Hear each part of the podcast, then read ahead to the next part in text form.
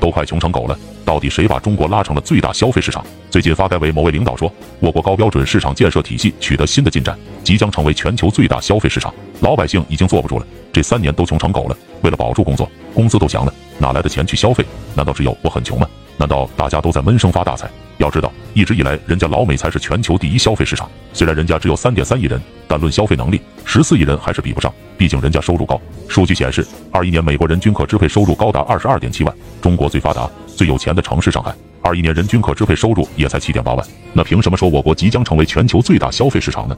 人人都有喊声的时候，消费增长又是怎么来的呢？我仔细研究了一下，有几个数据叫做大为震撼的。第一，就是我前面谈到的，房价又创新高，豪宅卖爆了。大家看看现实有多么魔幻，在普通人的认知里，我国房地产市场不是早就没救了吗？现在谁还去买房？那些房子一个接一个瘫痪，都躺进 ICU 了。但万万没想到，房价已经连涨四个月了，甚至在八月，全国房子平均成交价还创下历史新高，每平米一点零五万，接连打破纪录。这是不是跟你想象中不太一样？说好的房地产寒冬呢？其实大家的认知并没有错，因为火爆的不是什么普通住宅，而是那些天价豪宅。今年上半年，北京一千万以上豪宅成交了一千三百二十六套，上涨百分之四十九；广州一千万以上豪宅成交了一千二百六十五套，刷新的历史记录。上海最离谱，这光七月一个月，一千万以上的豪宅成交量就达到了两千五百九十一套；而在深圳某豪宅开盘六百零四套，起步总价为一千两百四十四万的豪宅，一天就抢完了，总销售额高达一百亿。你说中国人的消费力强不强？北上广深极少数的富人就可以拉动全国的平均房价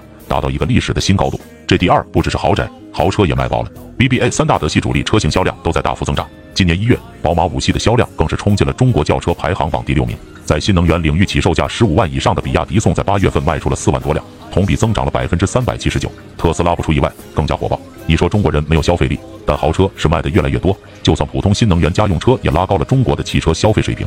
第三点，买完豪宅，买完豪车买什么呢？当然是奢侈品。二一年，中国奢侈品消费市场总额高达四千七百一十个亿，同比大增百分之三十六。二年，全球奢侈品市场都在下滑，偏偏中国奢侈品消费却逆流上，继续保持高速增长，有望到二零二五年成为全球第一大奢侈品消费市场。你说中国人没有消费力吗？但我看这奢侈品是越卖越好，越卖越旺。马云套现四百多亿，花十三亿去购了游艇；刘强东套现六十六个亿，花五点六亿去意大利买别墅。中国顶级富豪那都在全球买买买买买。这一下我就懂一下消费增长从哪儿来的。成为全球第一大消费市场，信息又是啥呢？看着这手上三四位数的存款，少吃一餐泡面，快餐前多学点知识吧。不管是现在还是将来，一定用得上。